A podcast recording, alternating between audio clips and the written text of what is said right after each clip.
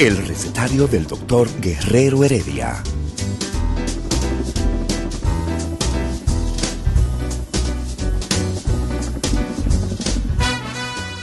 Una respuesta para cada pregunta. Una receta para cada problema. Ven a nuestra propuesta radial, amena, diversa y solidaria. Con alto sentido humano y profesional.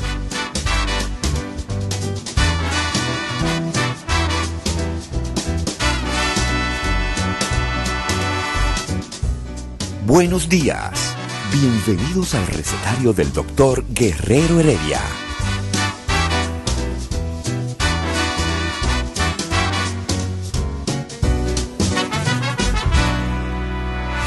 El recetario del doctor Guerrero Heredia.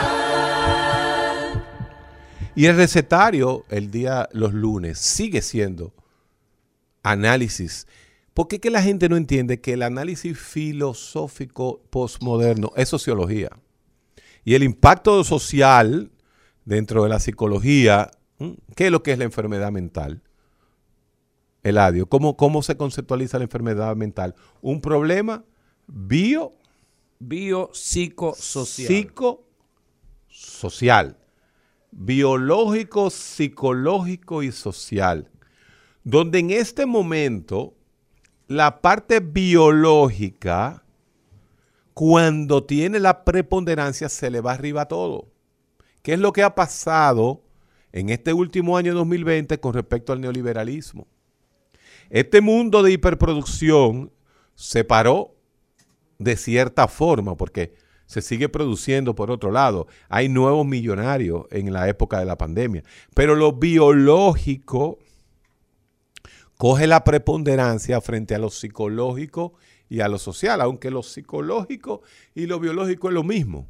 Y justamente el punto de hoy es que yo tengo que ser lo suficientemente responsable para mantener un criterio que es el criterio climático y el criterio del irrespeto que hay al COVID. Explícate Se mejor. ha relajado completamente el COVID. La gente se hartó, la gente se hartó. La gente está en la calle, la juventud está en la calle. Hace un año ya. ¿Eh? ¿Eh? Hace un año la gente se hartó. La gente no entendió que se controló muchísimo el Cuando- COVID. Cuando agosto, cuando julio, Julio, estaba agosto. ese clima dado. Al diablo, no había forma, pero ahora estamos de nuevo bebiendo en los lugares cerrados. Y en los lugares con aire acondicionado. Y el fresquito. Pero hay que ir al malecón, hay que ir a- al malecón del Santo Domingo Este para que usted vea el jolgorio. Pero todavía ahí estamos en espacio abierto, Domingo. Eh, Eladio, estamos en espacio abierto. Sí, pero no hay mascarilla. Todavía no hay, hay- mascarilla. Es y- que el problema no es el malecón, el problema son los lugares. Yo he visto, aquí hay un restaurante japonés. Aquí hay un restaurante japonés en Piantini que no tiene dos metros de ancho. Dos metros de ancho. ¿Cómo así que? Es eh, hicieron un restaurante en un pasillo y eso está Ay, lleno ay, ay, con un aire acondicionado. Eso no debería estar abierto. Y mira que la comida es buena, pero tú la pides para llevar. Pero los otros días ahí, en un espacio de, de no menos de, de- de 10 metros cuadrados, habían 20 personas. La gente de la clase alta y la gente de la clase baja y la clase media relajó el COVID. Pero tú dices, pero tú has, tú has estado diciendo siempre que el clima tiene una incidencia Claro que sí. en el incremento. Entonces, yo señalo el malecón. Ya, ya Señalo el, el, malecón. malecón. de hace, el malecón de julio no es el malecón No de, es- de ah, diciembre. ahora sí no estamos entendiendo. ¿eh? No es el Eso mismo. Es el peligro de ahora. Es que definitivamente, cuando uno mencionaba, acuérdate todo lo que se hizo y, y cómo quisieron a uno eh, bueno, eh, los memes que te pusieron. no, no, y que el tipo que hacía los memes ahora tiene sus problemas personales. que ahora le van a dar por otro lado. Ya no puede estar en eso. Pero cuando yo planteaba la metáfora, eh, porque la gente de la talvia, yo decía, señores, una talvia caliente a las 12 del día de un verano tropical no es lo mismo que un invierno no es lo mismo, señores, y se sabe, porque ha sido en el mundo entero que ha aumentado. El, invierno de Times Square. Exacto, en el mundo entero ha aumentado de nuevo. El rebrote del mundo entero es en invierno. No nos perdamos. Entonces, aquí, que hay que comenzar a cuidarse un poquito más, es que la gente, al perder los rituales, como decíamos Ricardo y yo, es que la Navidad nada más es para beber en este país. Lo único que se hace en Navidad es beber, beber y beber.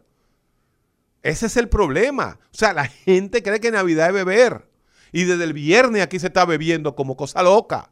Y tú sales hoy a las 5 de la tarde y te va a la Venezuela, te va a la Gustavo y los bares están llenos. Tú dices, coño, guerrero, Dale un chance a la economía, que la economía necesita reactivarse. Pues, sí. Pues, y los cementerios también. sí, es cierto. La economía necesita reactivarse. El turismo, qué bueno que abrió. Pero hay que cuidarse, mi hermano. No hay forma. No hay forma de que haya una jodida mascarilla en los restaurantes. No la hay no la hay. Entonces, hoy justamente, nosotros traemos un psicólogo, un psicólogo que pasó el COVID, un psicólogo que pasó el COVID y que va a tratar un tema interesantísimo de cómo fueron sus etapas del punto de vista psicológico cómo él pasó el, COVID. Y desde el punto de vista religioso, porque también es pastor evangélico. Ok, e, e, entonces. Ese dato no tú no lo tenías. Gamaliel. Gamaliel es pastor. Pastor evangélico. Pero primero es psicólogo y mantiene la ciencia por encima de su prédica. Concho, qué bueno que, tú le des apertura al, a, la espiritualidad y a los religiosos también. Yo sí me alegro pero, pero ven acá, ¿dónde que tú me ubicas a mí?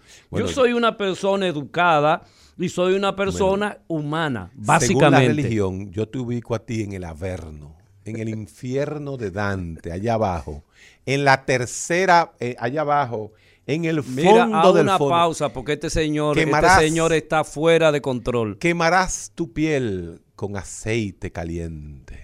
El recetario del doctor Guerrero Heredia. Bueno, justamente uno de nuestros colaboradores es un psicólogo que pensé que pertenecía al Partido Comunista Dominicano porque era amigo de, de, de Eladio. Sin embargo, Eladio ha tenido esa apertura que deben tener todos los psicólogos del mundo, de entender, por ejemplo, y era, es, algo importante para que la gente entienda por qué lo religioso es una cosa y lo psicológico es otra. Cuando uno estudia en Estados Unidos, que es la meca de todo, usted no puede ponerse el traje de cristiano cuando está viendo un judío, cuando está viendo un tailandés, cuando está viendo un ateo, cuando está viendo un protestante cuando está viendo un, bueno, que, yo sepa, la homosexualidad no es una religión. Entonces, eh, estamos hablando de la religión. Ah, de la religión. ¿Qué tiene que ver? Señor, ya excúseme, excúseme o... La mariconería es una preferencia. es una preferencia. No, no, no, no. Y nadie se tiene que meter en esa vaina. Pero quita, quita la expresión esa. Esa es desagradable. ¿Cuál? Eh, ¿Qué fue lo que tú dijiste? mariconería. Eso es una preferencia sexual que no existe en el diccionario psiquiátrico psicológico desde hace muchos años. Ya su opinión sobre la homosexualidad es otra cosa. No, no, yo, yo, yo, no, yo no tengo opinión adversa con relación a la decisión que tome cada quien. Pero veo que psicológicamente te impacta mucho cuando tú comparas, yo estoy hablando de judaísmo, de, de taoísmo, de budismo, de cristianismo, y tú me hablas de homosexualidad. Sea, veo que te impacta mucho el- el- la preferencia sexual. Yo sé eh, tu pensamiento malsano que tú ¿Tú sabías tienes que en este momento. 75% de los psicólogos eh, tienen que revisarse ¿En qué sentido? y el 82% los cura.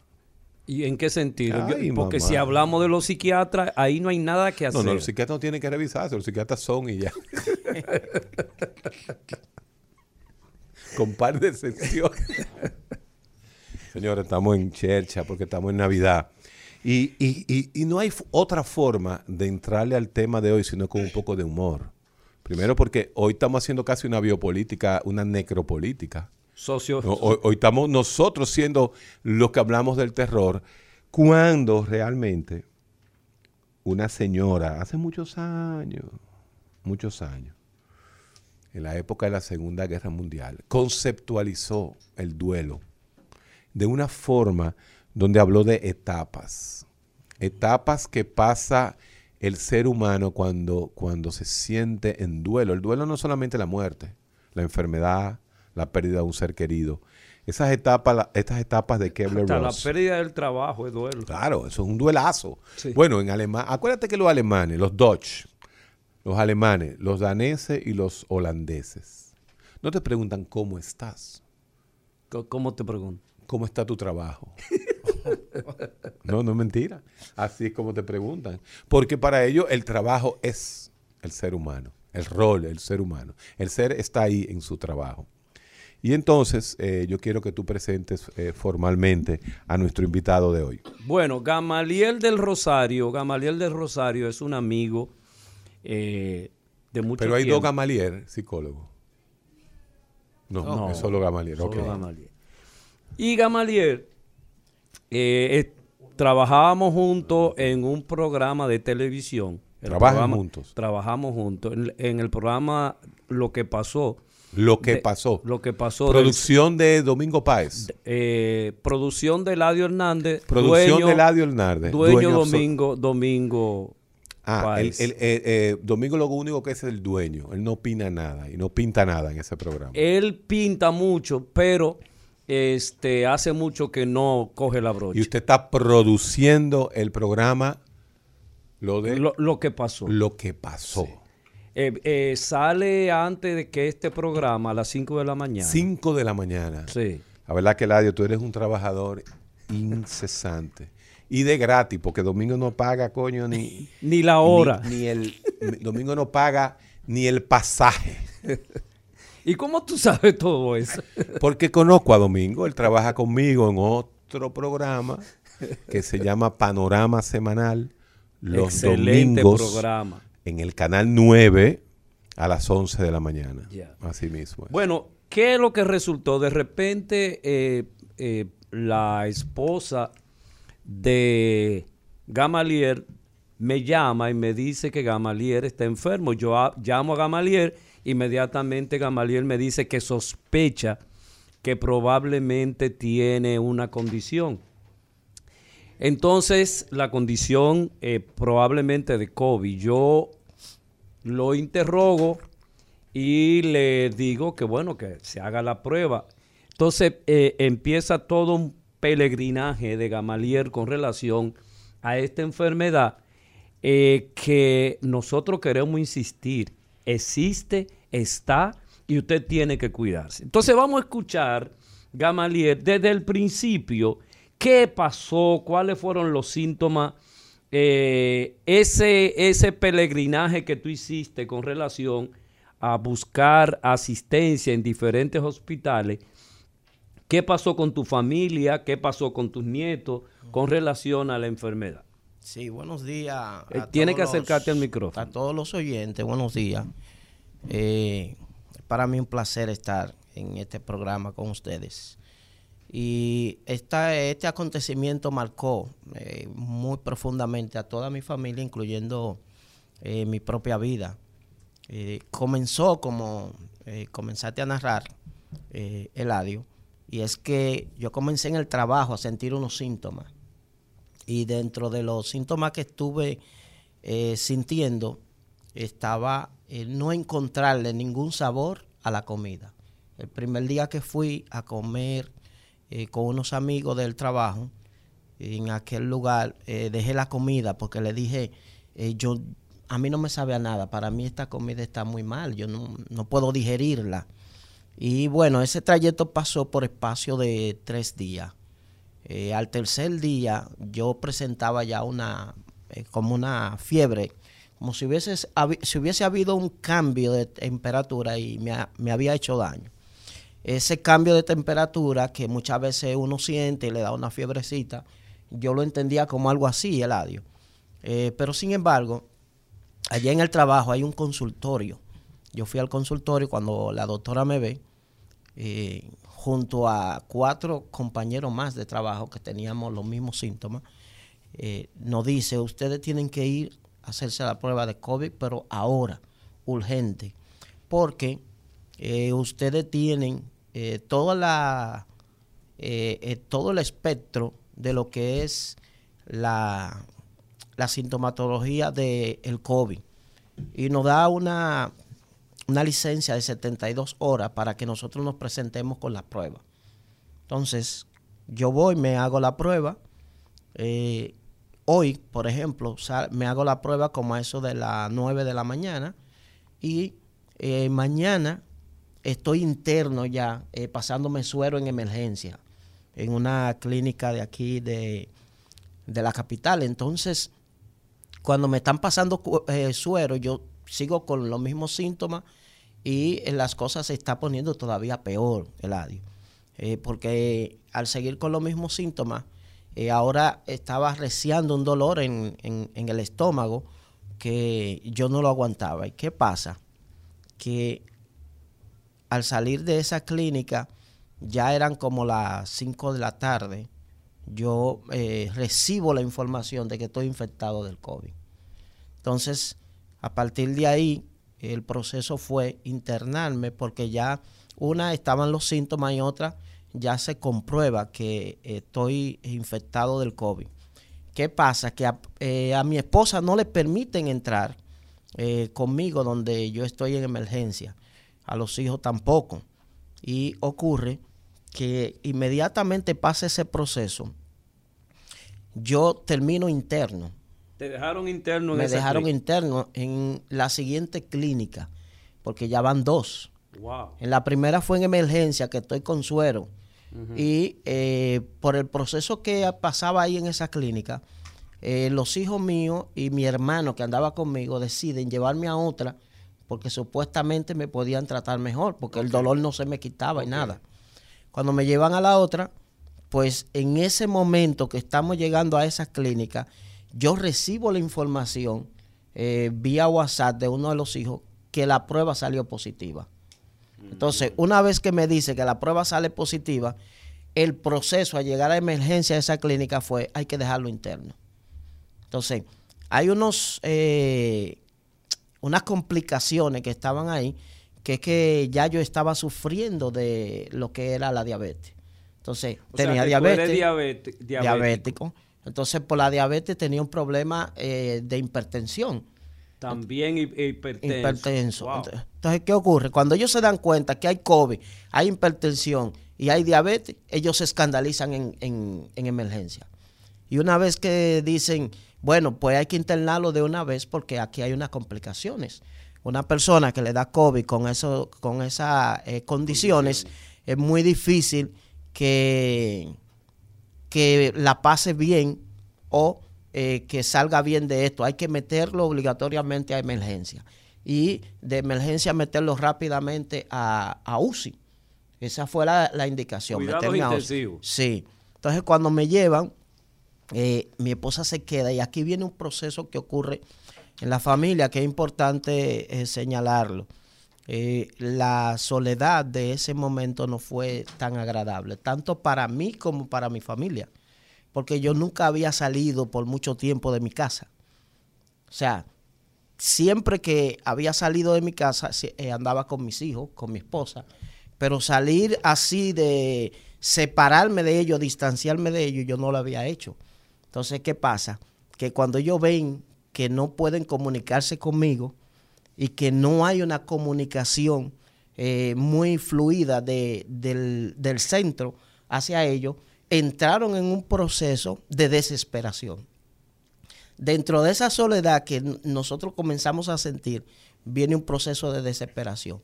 Entonces, en ese proceso de desesperación, comienza a caer la desesperanza a mi familia. Dicen, no sabemos lo que va a pasar. Te lloraron entonces. Entonces, no solamente mi familia me lloraron, la gente del trabajo me lloraron, me lloraron la, la familia mía, me lloraron mis hijos y mi esposa. Cuando menciono la familia estoy refiriéndome a mi mamá, a mis hermanos Wow.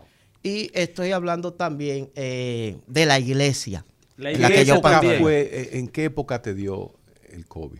Yo tengo ahora mismo un mes que salí del proceso. Un mes del proceso.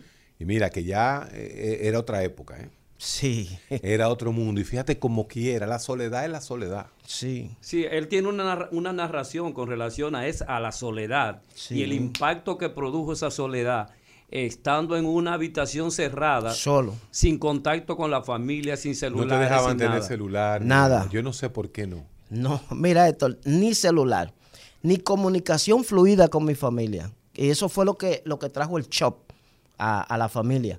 Porque la familia dice, bueno, pero que no, sabemos ni Por si está vivo no ni fuiste entubado. No llegaste Bueno. a ventilación mecánica. Iba para allá. Iba para allá. La saturación bajaba, te ponían oxígeno. Sí. Seguía bajando.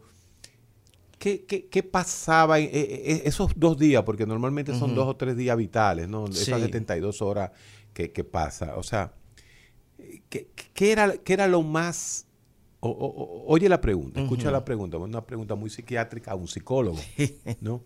Eh, pero para crear eh, el, el- el- ¿Cuál era el peor escenario donde racionalmente tú llegaste? O sea, tú te convenciste de que morías. Estando ahí en esa habitación, mareo, debilidad y dolor en los pulmones, porque tenía neumonía. Sí, claro. Entonces, en ese momento yo dije, bueno, yo no sé si salgo de este lugar. No sabía. Aunque Ahora que lo consciente dices, ¿qué, estaba. qué llega a tu cabeza en este momento? No, porque en ese momento, a pesar de que no sabía si salía del lugar, yo comencé un proceso dentro de esa misma habitación donde yo decía en mi cabeza, pero yo no me puedo entregar a nada de esto. A pesar de que yo sé que esta situación es difícil, yo no me puedo entregar a nada de esto. Y estaba eh, trabajándome, como diríamos nosotros, eh, precisamente los pensamientos. Mientras en España te agarran, te sacan al, a- al mar y te ponen a coger sol, aquí te trancan en una habitación. Bueno, Con aire acondicionado. Con aire el- pero espérate, que el aire acondicionado yo lo tenía pegado a la espalda. Pues peor todavía, porque después que salgo de ese proceso, la neumóloga me dice que tengo que cuidarme del frío, Sí. porque ya tengo un problema en los pulmones. ¿Dónde te ingresaron? Eh, Recuérdame. Eh, permíteme, son clínicas sí, privadas, Héctor. no una clínica privada, permíteme, Héctor, eh, obviar el nombre de esa primera clínica, aunque la segunda te la voy a decir, donde me llevaron al final Ajá. y qué pasó a partir de ahí. Sí. Cambió su cuadro. Si el cuadro, el tercer día O pasó sea, fue un mal escenario. manejo, entonces, ¿tú consideras en una clínica privada? Bueno, de, en comunicación. No, no, en la comunicación hubo un mal manejo. A mí me dijeron que él estaba Sí. entubado, por ejemplo. Y Sí. nunca lo entubaron. Y yo, eh, pero ellos estaban. Y le eh, dijeron eh, a la familia eso. que yo estaba entubado. Y dentro del proceso que ellos querían hacer, querían entubarme. Pues mira, déjame decirte algo. Qué bueno, qué bueno que fue en una clínica privada. Porque yo no sabía dónde era. ¿eh?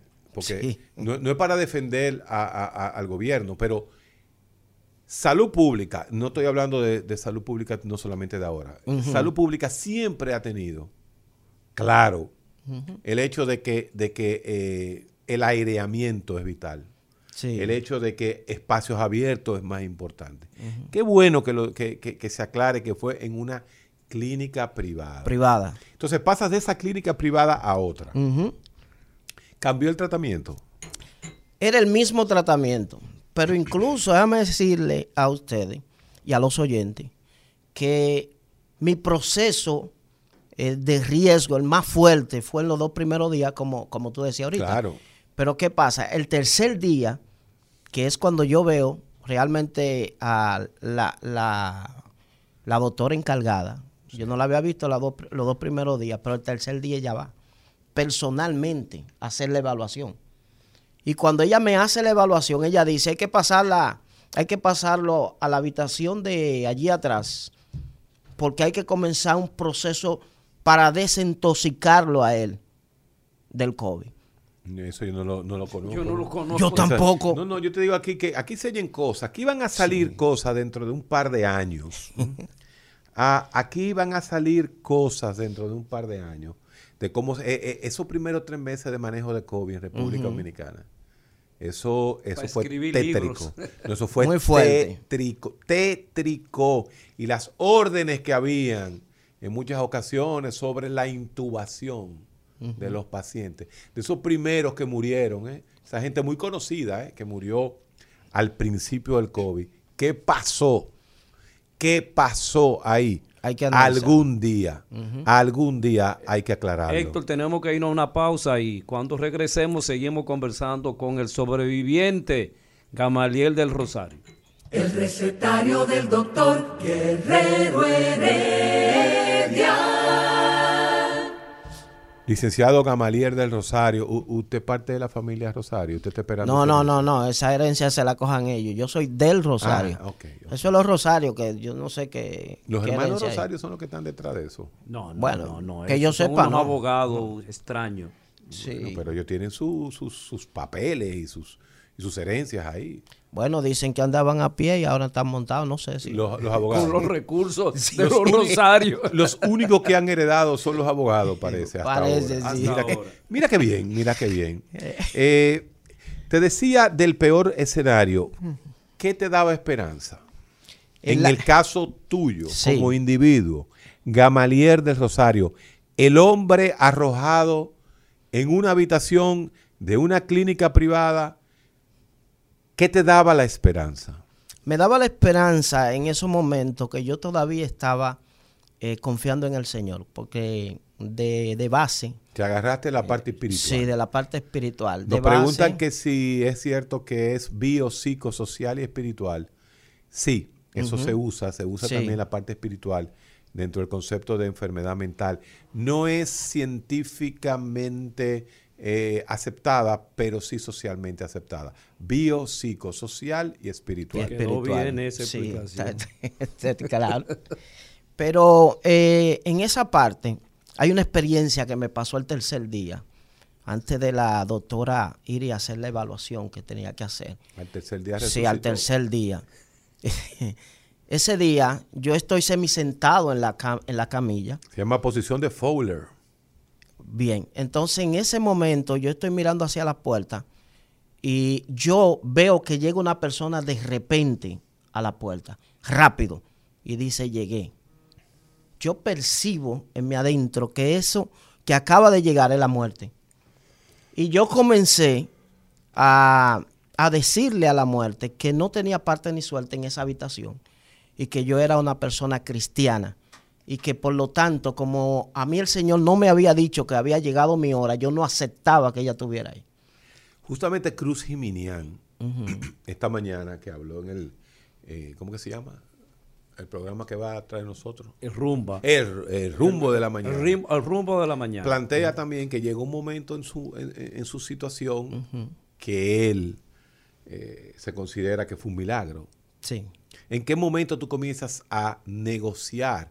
Porque yo necesito que usted responsablemente le explique al pueblo qué significa esa fase ¿eh? dentro de Kebler-Ross de la negociación espiritual como mecanismo de defensa del ser humano. Definitivamente. Y el Siga. tubo. Y, Continúe, y- y el túnel. El túnel que aparece también. Ok, entonces eh, ese tercer día son como la- las nueve de la mañana o, o diez, por ahí, eh, nueve y algo. Y yo comienzo a ver ese proceso de, de esa persona que llega rápido. Yo comienzo a hablar y a reprender y a decirle que no tiene parte ni suerte en esa, en esa habitación conmigo. Y una vez yo estoy viendo eso, ah, siguiente entra la enfermera, pero yo le estoy viendo, la enfermera no lo ve. Y la enfermera entra a hacer su, su visita normal y luego pasa a la doctora, pero ellos no están viendo nada de eso. Eladio estaba alucinando en ese momento, según el criterio científico. Definitivamente que sí. Estaba alucinando. Alucinando. O sea, estaba viendo cosas que no existen. Cosas que no existen producto de ese proceso biopsicosocial interno que él está viviendo. Ok, y si pone la parte espiritual, no estaba alucinando, estaba teniendo una experiencia espiritual con Dios. Ok, ok. Sí. Entonces, ese proceso... Lo que pasa es que el Dios tuyo es un Dios religioso, no espiritual. Bueno, mi Dios Porque- es un Dios cierto. Eh, no, lo que pasa es que tú tienes, tú tienes una religión, por lo tanto tú tienes respuestas. Exacto. La espiritualidad abre preguntas. Y usted tiene respuesta autoinducida por su religión. Entonces usted no Desde cae niño, ¿eh? dentro Desde de- niño. Usted no, usted no cae dentro de lo espiritual. Usted es religioso. Bueno, el concepto de religioso lo voy a respetar.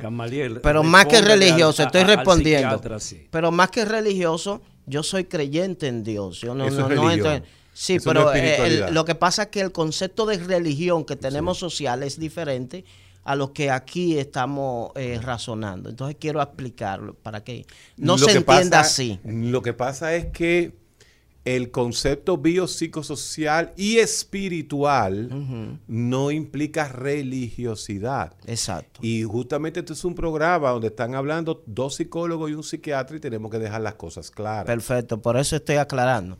Y es importante que una cosa es respetar la posición y otra cosa es hacérsela entender. A, a- a- la Entonces, comunidad si usted escucha. vio a alguien, usted no está siendo espiritual, usted está siendo religioso. Solo los religiosos son capaces de ver a su entidad. Lo espiritual nunca llega a los sentidos. Entonces, o ustedes los religiosos aprenden lo que es espiritualidad, o la espiritualidad es otra cosa que nada tiene que ver con religión. Bueno, Bueno, aclarado eh, eh, eso, no. aclarado- a ver, a Bueno, ver, a ver. porque en, en ese, en esa parte de la espiritualidad y la religión, eh, acuérdate que van de camino, Heredia, van juntas, porque tú no puedes eh, dentro de tu religión ver una entidad si tú no tienes una relación espiritual, porque la entidad eh, entonces no se te va a manifestar. Entonces tiene que haber una coinonía una con otra. Entonces, Ah, hay, hay que hablar con Carlos, también hay que traer a Carlos. Carlos Velo debe poder ser en Zoom. Porque este tema es un temazo, ¿eh? bueno. Yo, yo me pasé, me pasé. no, no, No, no, está bien, porque eso es para que el oyente vaya No, eh, tomando las aquí. informaciones. Entonces, usted vio algo, usted Yo- sintió algo. Sí, yo lo vi ahí. Usted lo vio. Vi- Sí. vi- ver significa un estímulo que entra por el reflejo, eh, eh, el reflejo del nervio óptico y se convierte en una imagen. Usted Sí. vio una imagen. Y Yo va vi el esa cerebro imagen. y el cerebro que la procesa. Usted no le deja campo en ese momento a la interpretación científica que hace el joven Eladio Hernández de que pudo haber sido una alucinación producto de la hipoxia cerebral que usted tenía por la falta de oxígeno. Claro que lo pensé en el mismo momento y dije, si los psicólogos y los psiquiatras me estuviesen analizando ahora mismo, dijeran que yo estoy hasta despersonalizado en este momento. Excelente. sí. Eh, lo hubiesen dicho, pero como yo estoy tan consciente razonando lo que estoy viendo, Ok. e incluso razonando el proceso, eso fue en medio del momento. Entonces yo sé que algo ha pasado aquí que no es natural. Ahora, mira la diferencia de eso, Héctor. A partir de ese momento que yo tengo esa experiencia con eso, yo comienzo una recuperación. Endorfinas. ¿Eh? Se dispararon las endorfinas. Atención el pueblo. Ajá. Que va a aprender muchísimo hoy. Este programa está buenísimo. Buenísimo. Debe- debe- deberíamos sacar, porque él va a venir con cosas. Tú, tú, tú estás entendiendo. No, no, lo que pasa es también es que Gamaliel, Como quien buen psicólogo, no, se, de- buen no deja caer engancho. No, ¿no? se deja caer en gancho y entonces combina eh, el- Ya, el- no, y la sabe. experiencia del pastor, la experiencia del pastor manejando su rebaño Ajá. con lo que estamos nosotros conversando. Un saludo a todos los pastores de la República Dominicana que Amén. nos envían los pacientes. Esos pastores que entienden que la enfermedad mental Claro. es una realidad Sí. y le envían. Es más, yo voy a decir algo, me voy a arriesgar.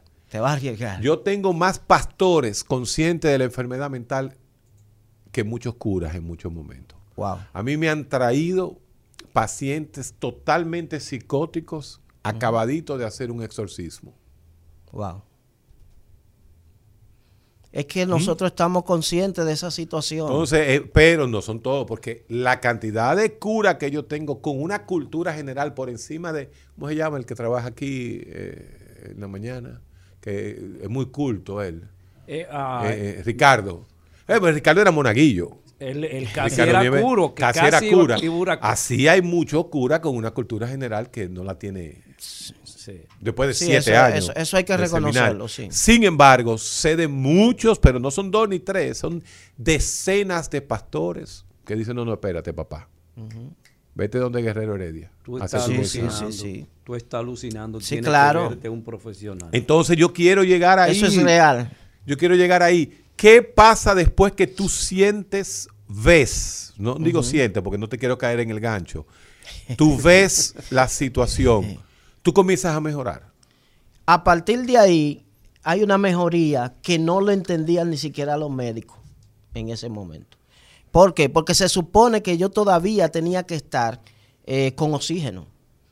Y el- el análisis que se estaba eh, eh, llevando concerniente a mi proceso, de acuerdo al diagnóstico, es que yo tenía los pulmones pedregados, cristalizados. Se y llama que- la- sí, el cristal, así mismo, es una apariencia que dan los, riño- lo- los pulmones. Entonces se supone que como estaba eh, tan a- arropado en esta, eh, de esta forma, yo no debería estar respirando normal. Sin embargo, a partir de ahí, yo no estaba utilizando oxígeno.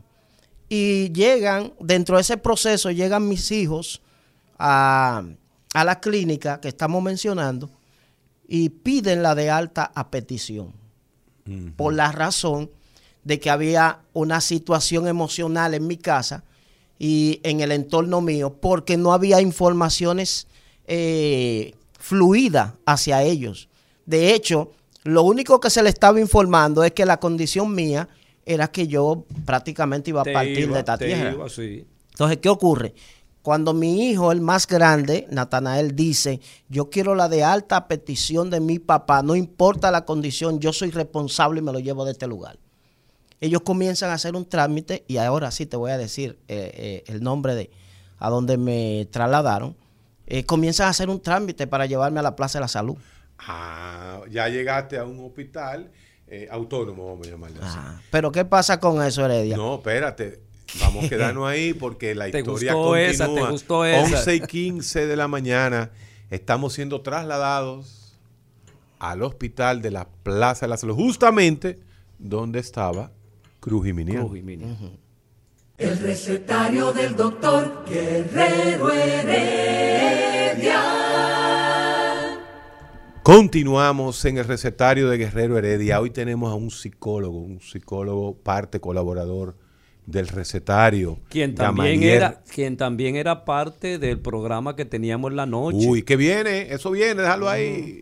Que tuvo unas conversaciones. ¿Usted conoce a Antonio Payá?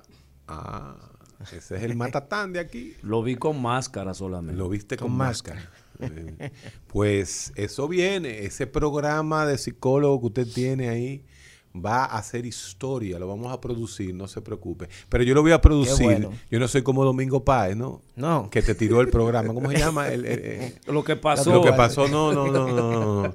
Yo no estoy hablando de eso. Vamos a producir, porque aquí hay que hablar mucho de sexo y de droga y de problemas y de infidelidad. Un tema que a usted le encantaba. ¿Y por qué ustedes manejaban tanto eso de trío y, y swinger y cambiadera de pareja? Sí, pero lo hacíamos con altura. Esa Y- es ah, una de porque las eso es bajo, eso es bajo. No, no, no, no, no, porque hay mucha gente Ah. que en los medios de comunicación trata Sí, sí, sí. ah, ve, ve. Mucha chabacanería. Sí. Sí, la chabacanería eh, ha vuelto, está en boga. Mira que Esto, nosotros y era los viernes para que el fin de semana la pareja se vaya. Ah, claro, y, y cojan ánimo. y eran tres, tres médicos sexólogos. En este momento, el paciente es trasladado de un centro privado a la Plaza de la Salud. Recuérdense que en Plaza de la Salud hay dos grandes centros. Uno es CEDIMAT y el otro es el Hospital General de la Plaza de la Salud. En este caso, Gamaliel de Rosario va al Hospital General de la Plaza de la el Salud. sobreviviente. Exactamente. Pero el problema grave no fue ni siquiera el traslado en sí, eh, por, el ya llegado a la plaza, sino para llegar a la plaza.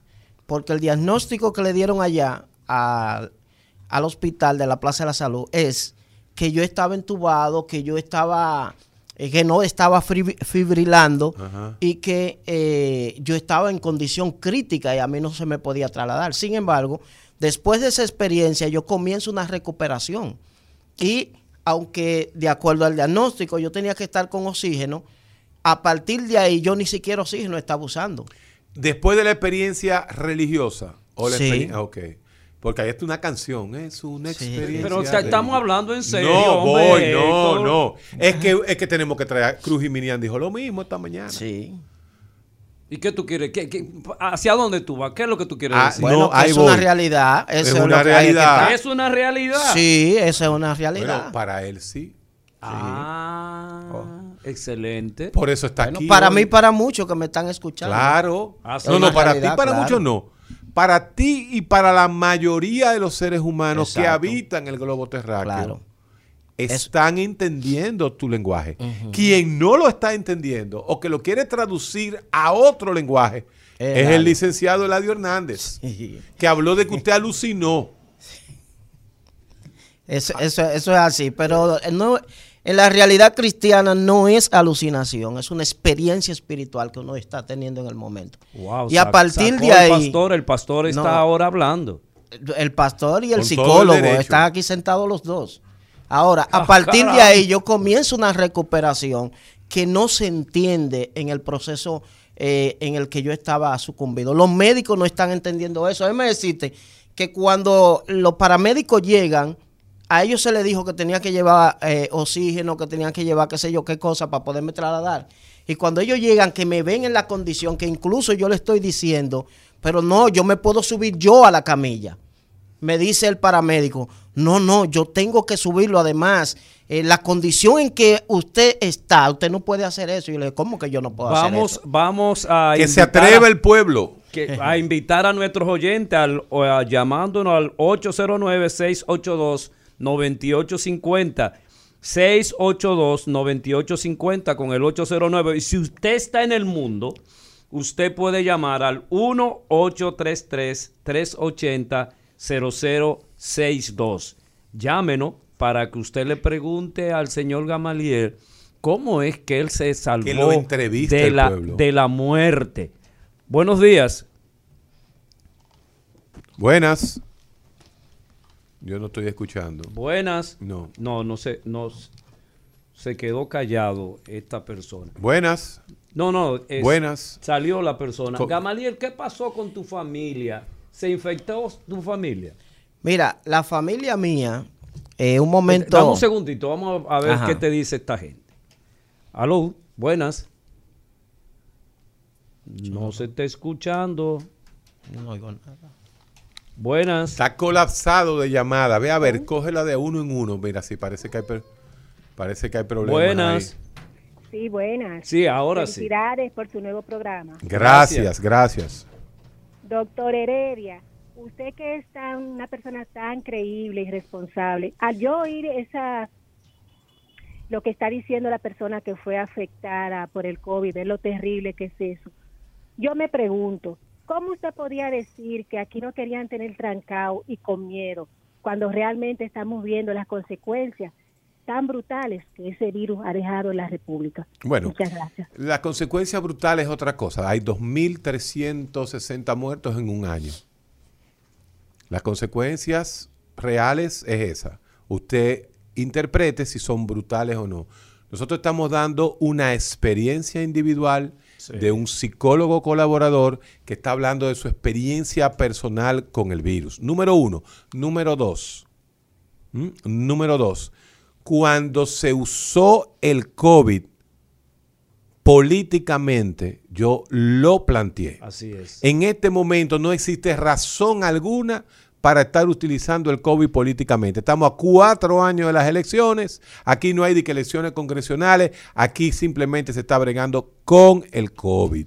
Entonces, usted interpreta, si usted cree que al final de todo, 2.300 y pico, vamos a poner 2.400, Sí, un porque nos estamos acercando a 2.400. Si 2.400 muertes por COVID durante el año ha sido... y- Espérese que... Sácalo, sácalo. Eh, se, eh, eh, es algo brutal, ya usted interpreta eh, el contenido. Yo estoy hablando las cosas como son, señora.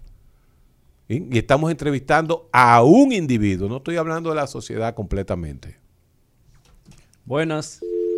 Se nos fue eso. Buenas. Buenos días. Sí, le escuchamos, señor. Me, eh, la- me gustaría preguntarle a Minier. Gamaliel. Gamaliel. Gamalier. Gamaliel, Ya que él ahora dice que un milagro lo que ha pasado con él. ¿Por qué desde el principio no fue a la casa a orar entre la familia y a ver si se curaba, si su seguridad era esa? Después de todos los medicamentos y los procesos que hicieron en el primer hospital, y ahí viene ahora el proceso. Me gustaría que me aclarara eso, porque eso es lo que yo no entiendo. Bueno, eh, Muchas gracias, Gamaliel. aclararle, la sí. ¿Y por, y por qué tú No, te no es fácil, es fácil. Yo- ¿Tú te- le das la razón al, al, al- al oyente? Yo no, yo soy imparcial y neutro. Oh. Eh, es bien fácil eh, responderle. Número uno, eh, después de la experiencia, cuando me llevan a la Plaza de la Salud, en la Plaza de la Salud sentado en la camilla, yo le dije a la, a la emergencióloga que estaba ahí, usted me va a despachar hacia mi casa porque yo entendía que estaba en condición de ir a mi casa eh, después del milagro. Sin embargo, como los pulmones seguían trancados, ellos me mandaron a hacer una placa del tórax. Ellos decidieron en ese lugar que yo tenía que estar en el lugar todavía recibiendo eh, atenciones. ¿Tú Ahora bien, la en la parte saturación que tú tenías en esa época? eh, la saturación, Sí, ¿a, a cuánto bajó? no me acuerdo, no. No te acuerdas, No me acuerdo. Pero eh, la parte espiritual que él menciona, que por qué no me fui a orar, primero debo decirte, eh, a pesar de confiar en Dios, sé que a los médicos el Señor también le dio sabiduría para que ellos puedan hacer la parte humana que le toca a ellos. Entonces yo no, con eso no voy a, a negociar. Buenas. Saludos. Buenas. Sí, le Buenas, paredón de fusilamiento, díganos.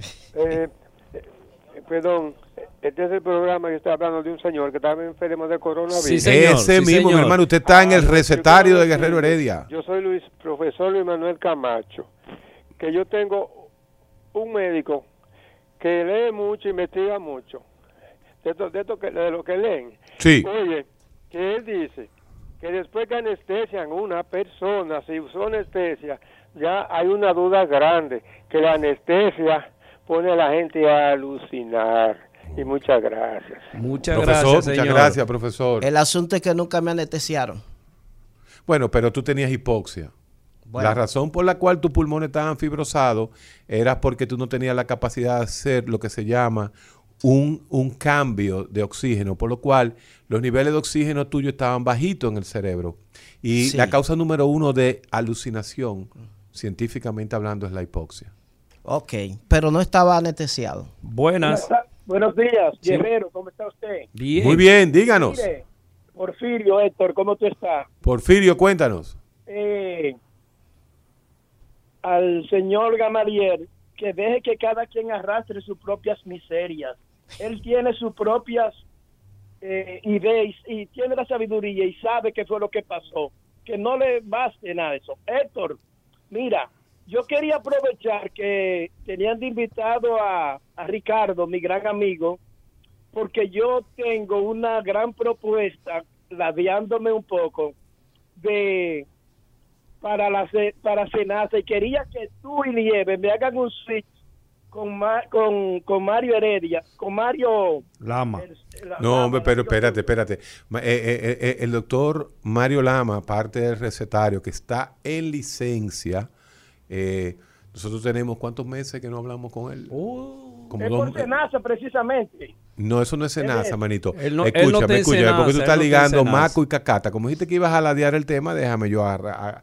Él está en el Servicio Nacional de Salud. En el SENASA está el doctor Santiago Jacín. Entonces, a nosotros no nos ponga a hacer ninguna, ninguna diligencia con el Estado.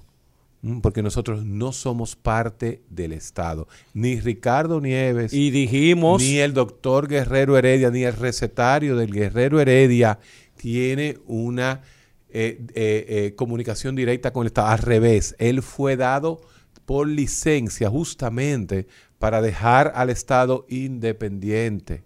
El recetario de Guerrero Heredia no se comunica con el doctor Mario Andrés Lama. Además de eso, de que nosotros dijimos, hicimos crítica del gobierno pasado y nos comprometimos también a que si este gobierno no lo hace bien, estaremos criticando también. Rumba 98.5, una emisora RCC Media. El recetario del doctor Guerrero Heredia. Continuamos en el recetario de Guerrero Heredia. Uh, el, último, el último oyente habló precioso. ¿Sí? Habló de tus miserias. Wow. ¿Qué significa? ¿No te ¿Qué- sentiste aludido? pero ¿y por qué yo? Bueno, porque él considera que la ciencia a veces se convierte en miserable y no acepta.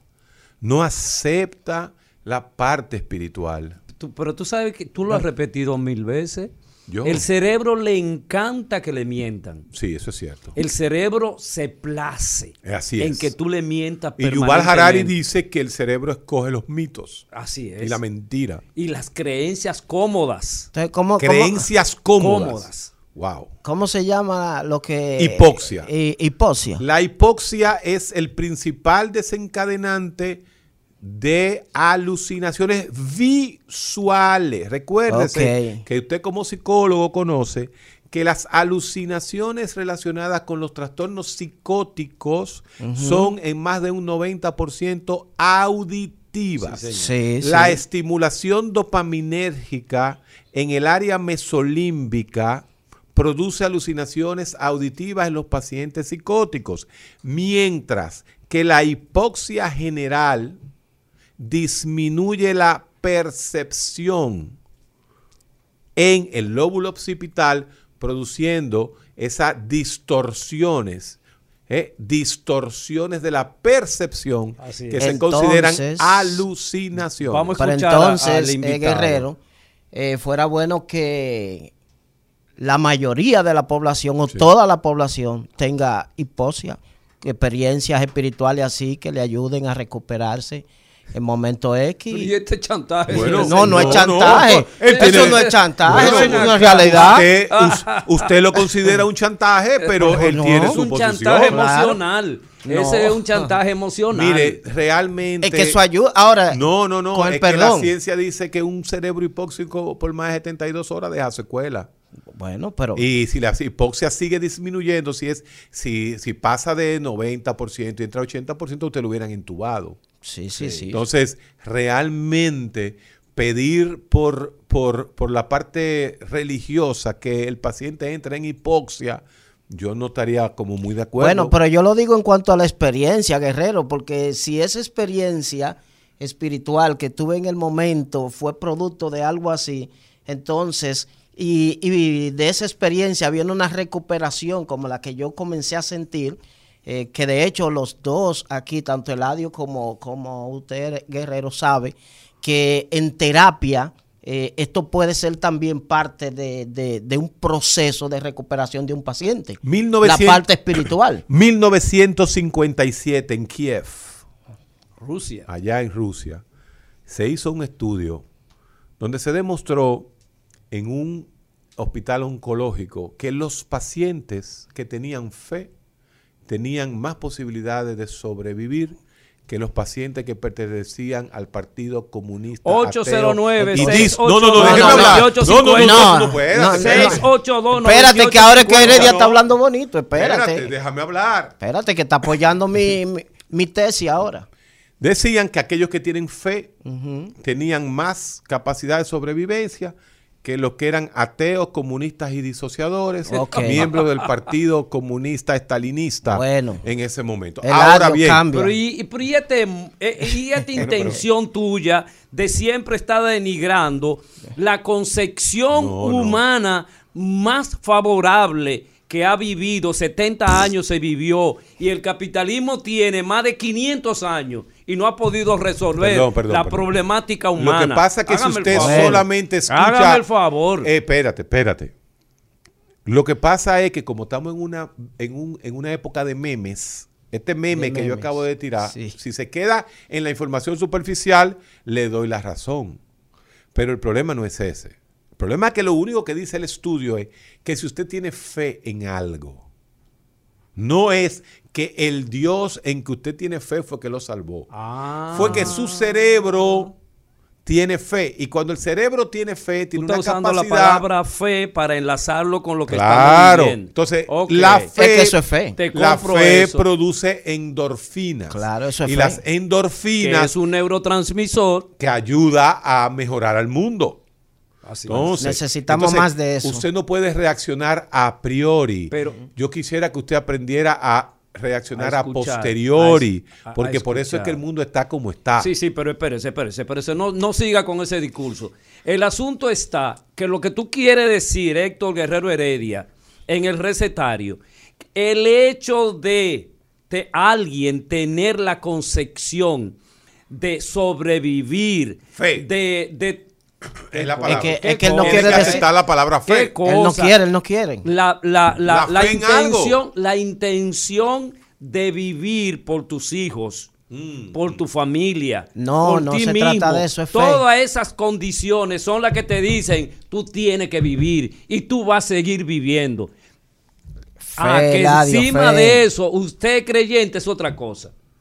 Usted le agrega entonces otro elemento eh, que, le, que le ayuda a sobrevivir, como el caso de Gamaliel, que Gamaliel es un sobreviviente porque Gamaliel Pero es no me ayudó. hipertenso, es hipertenso, es diabético y es asmático. ¿Tú quieres mayores condiciones para morir ¿Verdad que esa? cosas? Sí. Wow. Pero la neumóloga, 15 días después de darme de alta en la Ahora Plaza de la Salud, Él habla como, como, Sí. como asmático. 15 días después, A que tú sufres sinusitis también. eh, bueno, no de sinusitis, realmente no, no tengo esa... No, pero tiene Sí. congestión nasal en muchas ocasiones. Bueno, me da, antes yo sufría más eso, ahora Exacto, ok. no. Sí, ya yo, yo antes tenía dificultad respiratoria. La fe te limpió completamente. Eh, Qué cosa podemos de este decir que sí, podemos Eh, decir que sí. Porque hubo un tiempo en el cual yo estuve orando precisamente por ese malestar. y Usted eso- es eso capaz. Eladio Hernández, Dime. de en una entrevista igual que a Gamaliel, al general Cruz Jiménez, perdón, al médico Cruz Jiménez, decirle que él alucinó. Bueno, lo que pasa es que yo no le puedo decir a personas... Que por su hipoxia él alucinó. No, hay personas... Pero yo lo llamo a Cruz. Pero escúchame, hay personas que desde el punto de vista temperamental son muy arriba. Y entonces, decirle tú a un Está, suje- a está un- diciendo algo feo. a- Sí. ¿Cómo que, Que algo feo? en el plano Oh, temperamental. Temperamental muy arriba, eso es. Eso es pasivo, no, eso Entonces es te está diciendo que yo estoy muy abajo también. No, No, no, entendí. yo estoy diciendo que tú estás estable. Ah, bueno. ¿Te gustó esa? Sí, ahí sí. Entonces, eh, lo que pasa es con personas como Cruz y Minian, es, Premio Nacional de la Medicina 2020. bueno, eh, Y alucinó. Y también alucina. La, la No, ciencia considera que Fe, fe, pero fe. el psiquiatra acaba de explicarlo como tres Bueno, veces. pero, pero- Atención. pero también Acá. dijo que la fe es importante y que está ahí. Atención, Atención, el digital del recetario de Guerrero Heredia. Atención, rumba. Atención, cadena comercial. Radio cadena comercial. Este es el Twitter del día. Pasado presidente de la, del Colegio Dominicano de Psicólogos afirma que Cruz Jiminián alucinó durante su gravedad con el COVID-19. Atentamente, Eladio Hernández, pasado presidente del Colegio Dominicano de Psicólogos. Y que se encienda el debate. Bueno, y lo dijo, sí. Hay un problema ahí, Eladio. Bueno, Se ha eh, pasado la vida echándome la vaina a mí. Sí. La canana. Coja buenas, su canana. Buenas, Saludos. sí, saludos. Ah, yo estoy llamando al doctor Guerrero Heredia. Eh, estamos todos en el aire, mi hermana. Díganos, usted está en el Ah, recetario. Es que yo estoy oyéndolo por, por, por internet. que, ay, qué bien. ¿Y dónde está usted, mi doña? No, aquí en Santo Domingo Bien, Este. ¿cómo usted Entonces, entra eh, Entonces yo le quiero preguntar, Mi doña. doctor Guerrero Heredia, Escúcheme. ¿quién creó la endorfina o de dónde proviene la endorfina? Eso, muy bonito, tremenda pregunta. La gente es inteligente. Eh, eh, eso la so- gente es inteligente. Eso solamente se lo puede responder el pastor, Según porque la- es una pregunta Bueno, religiosa. Vamos, vamos a ver. Ella, ella habló de creación. Si Sí. habla de creación, entonces para usted, Gamaliel de Rosario, Ajá. Psicólogo y pastor, ¿quién Ajá. creó las endorfinas? Bueno, si Dios creó al hombre, Dios creó la endorfina. No más palabras. Buenas. Se nos fue esa. Buenas. Aló, buen día. Buenos días. Bueno, eh, yo puedo decir mi, mi parecer, ¿verdad? De lo Sí, que claro que sí. claro. Bueno, mire, yo considero que el señor es psicólogo, tiene conocimiento de la mente y el comportamiento humano. Así es. Es una persona organizada, segura de sí mismo. Y, y él todo lo que hizo fue con todo es eh, la, la fe, la, la fuerza y la esperanza, las que, lo que las imágenes le decían que se presentaban, era su fuerza para él salir adelante y salió. Lo felicito, es una persona maravillosa. Aunque sea creyente, yo soy atea. Gracias. Gracias. Así es que se habla, Eladio, Pero con eso es una- reconocimiento. esa señora, muy conocida por nosotros, es una atea abierta. Ah, No bueno. es una psicorrígida atea. Como Eladio. No, ah, bueno, y usted lo dijo usted. Bueno, pues tengo que decirlo porque Eladio tajantemente está diciendo que no, que fue alucinando. Buenas. Sí. Sí, le Sí, escuchamos, buenos señor. días.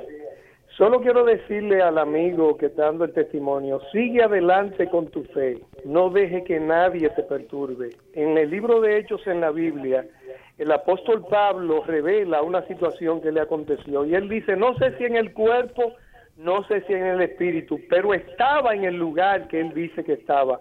La ciencia se contradice mucho. Yo estaba investigando Así mucho es. de nutrición y sobre el asunto del control de peso tiene mucha controversia. De todo, es la ciencia, contro- Si no puede demostrar algo eh, hasta que no lo demuestra, sabiendo que existe, no admite la existencia de Dios. No, no, no. Lo que Bueno, usted lo acaba de cayó a decir. usted mismo, ¿eh? La, la ciencia se contradice cada momento. La ciencia es preguntarse. Ese es el gran problema. La ciencia se pregunta eternamente. Tenemos una llamada La internacional. espiritualidad se hace preguntas eternamente. Se nos fue la y llamada la religión nos da re- respuestas.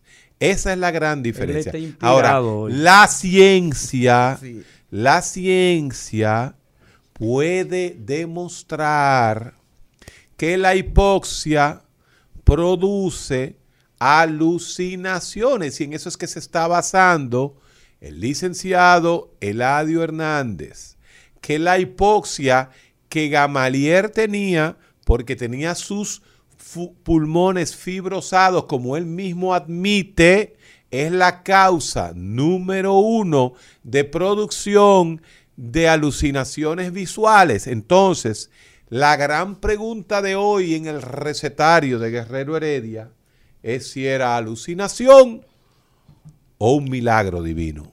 Y la fe produce encuentros espirituales. Así es. Buenas. Sí, le escuchamos. Buenas. No, no se escucha. Buenas. Bajito. Sí. Buenas. Buenas, Sí, le escuchamos. sí, buenas. Felicidades por su hermoso programa educativo. Yo cocino todos los días con mi ratito encendido. En la 98.5 Rumba FM y si está en el Cibao Premium 101.1 en el recetario del doctor Guerrero Heredia. Diga usted. Felicidades, tiene una admiradora, Guerrero. Yo vivo mencionándolo a cada rato. Le timbran los oídos, ¿verdad? U- usted es ácida, usted como que una señora muy ácida, porque si usted me admira, usted como que es radical y ácida. No, no, no. No, no, ah, no. De cariño, de cariño. De cariño, tú ves, de gracias, señora. Muchas gracias. en ese radito, ese radito coge ahí. Esos son los mejores raditos del mundo, ¿eh? Buenas. Buenas. Sí, buen día a todos. Bueno. Díganos. Eh, el doctor Gamaliel dijo que prácticamente fue la fe que lo salvó a él, ¿verdad? Sí. Entonces yo quiero saber, ¿qué ha pasado con los otros dos millones que han muerto de COVID, incluyendo gente de bien y pastores? ¿Es cuánto? Y locura Bueno, en, eh, en ese- Italia. yo- Gamaliel. Yo la le han tengo una respuesta sencilla. Yo dije esta palabra eh, después de haber recibido eh, esa recuperación de esa forma. Yo dije Eh, el problema es que yo no terminé aquí porque todavía hay procesos conmigo que deben terminar en el cual yo entiendo que tengo compromiso con Dios. A Hay otro quizá ya lo habían terminado. Sí, así como di- dije el estudio de que los que tienen fe sobreviven más, un estudio, ahora voy a decir otro estudio. El narcisismo. Un trastorno de personalidad. Un trastorno de la personalidad es más prevalente en las personas de fuertes dogmas religiosos. Entonces, el Son considerarse haber sido elegido es una manera de, de- de sentirnos ego- e- egocéntricamente especiales. Oye, tú eres... ¿Por tú eres- qué me Pero él me ayudó? está acabando aquí en vivo. ¿Por Eh. qué me ayudó a mí y no, No, a, los a otros, a los otros dos millones que van de muertos? Sí. Porque esos curas, y fueron curas católicos, que se desprendieron de sus ventiladores en Italia para entregárselo al pueblo. Eso Tuvieron evangélicos, Heredia. eh, Y hubo eva- pastores. no, hay Sí. pastores evangélicos en otros lugares Sí. donde no se dejaron intubar. Entonces, existe la posibilidad, licenciado Eladio Hernández, en que el miedo a la muerte dispare las defensas narcisistas a través de la fe. Definitivamente, Wow. definitivamente. Bueno, yo quiero seguir así entonces. Buenas. Sí, buenas tardes. Sí, le escuchamos. Sí, doctor Guerrero y Eladio y al invitado. Mire, ellos, ahora que usted está hablando de eso, hay un caso muy interesante que pasó aquí en el país, que fue el del doctor Cruz Jiminián, cuando le dio el COVID, cayó en coma. Sí. Él dijo que le dijo a Dios que lo dejara allá y Dios lo devolvió para acá. Sí. Y Dios- entonces, eso está en YouTube, el, cosa, el, el, testimonio de él.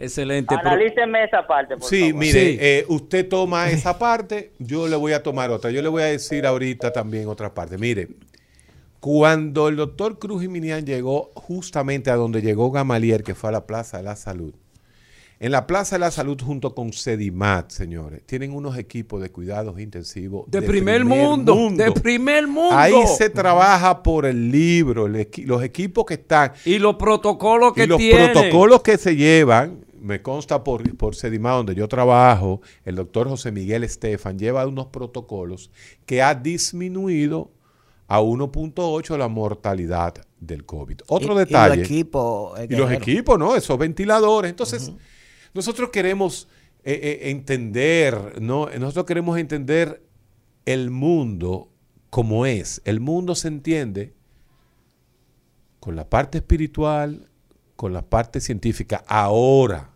nosotros como científicos tenemos que decir que para la ciencia las posibilidades de que Gamaliel alucinó en la ciencia es 99.999999. Fíjese que la ciencia da un espacio de 0.0000001 de probabilidades de que fue un milagro. Ahora, el milagro no acepta la ciencia. No.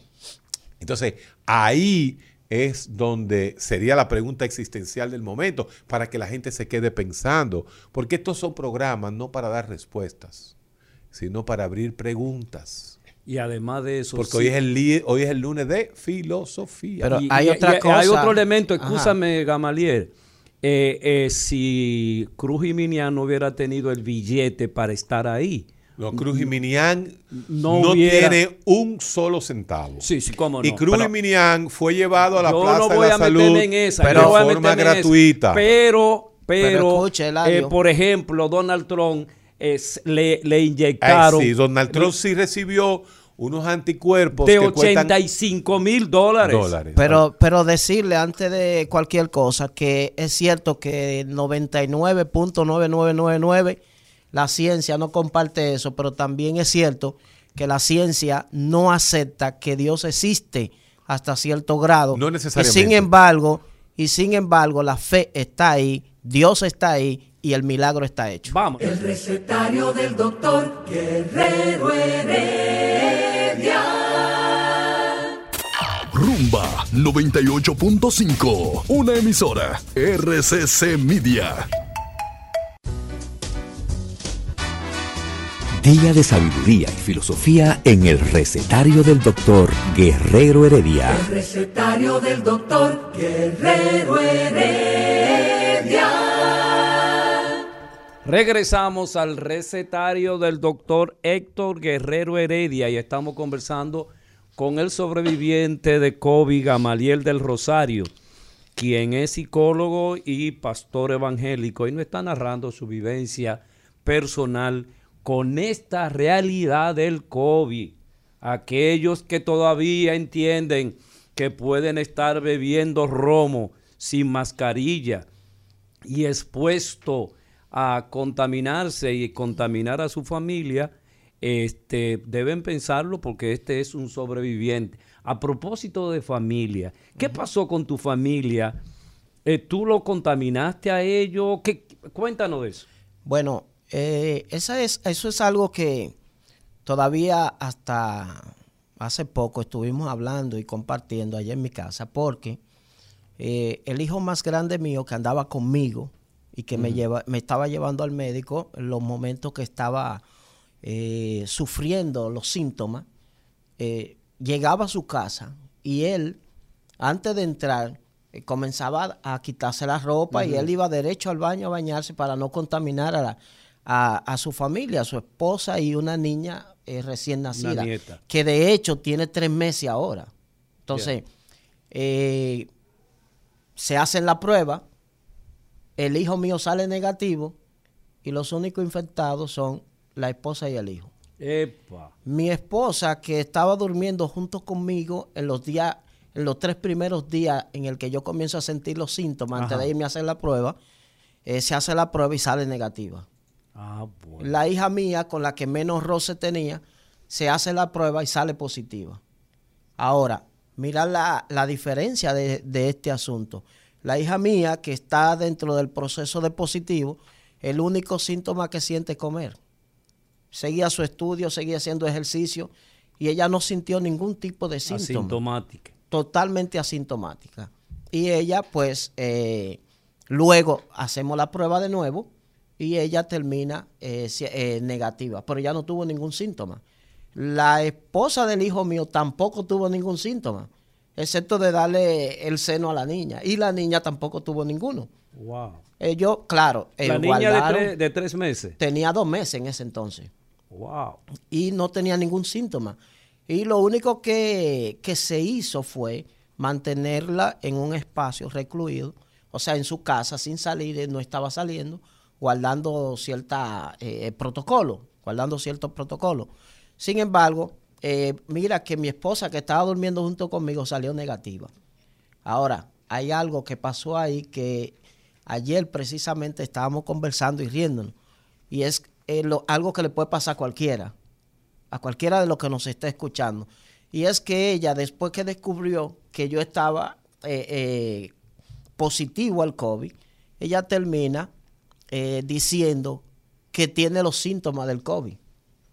Y dice, Ajá. pero, pero a mí me duele aquí atrás, pero me duele ahí. Entonces ella, de forma psicológica, estaba asumiendo eh, el, el proceso de los síntomas de, de la enfermedad. Sin embargo, estaba somatizando eh, la enfermedad.